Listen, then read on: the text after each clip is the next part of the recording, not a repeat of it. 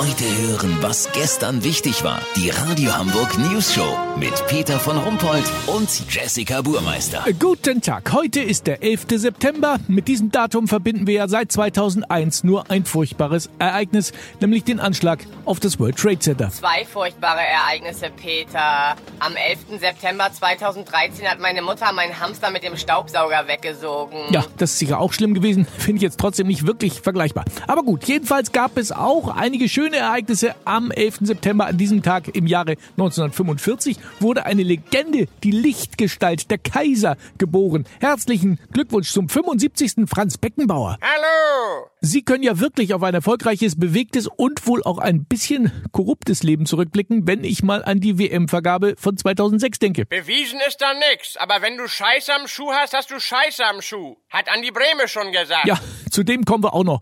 Von Ihnen gibt es aber auch schöne Zitate wie Die Schweden sind keine Holländer. Dieser Fakt war ja bis äh, dahin völlig unbekannt und hat, glaube ich, beiden Nationalitäten viel Selbstbewusstsein gegeben. Das stimmt. Ich war einer der Ersten, der sich auch getraut hat, das mal anzusprechen. Absolut, Ihr Verdienst. Lassen Sie uns noch auf ein paar Momente Ihrer Karriere blicken. Da wäre natürlich der Gewinn der Weltmeisterschaft 1990 als Trainer in Italien.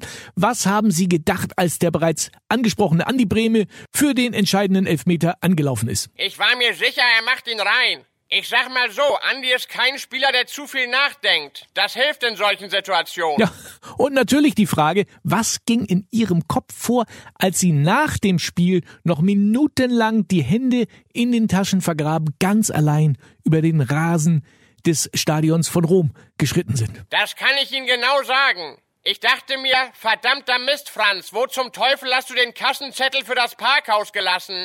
Ja, hätte ich mir auch denken können. Vielen Dank, Franz Beckenbauer. Kurznachrichten mit Jessica Buchmeister. Bundestag, SPD-Kanzlerkandidat Olaf Scholz offenbart in Sachen Cum-Ex und Wirecard-Skandal Gedächtnislücken.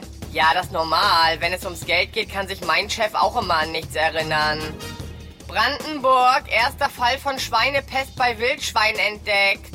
Für alle Tiere der Region gilt jetzt bis auf weiteres Suhlverbot und Homeoffice. Medizin, nächste Woche startet die Woche der Wiederbelebung.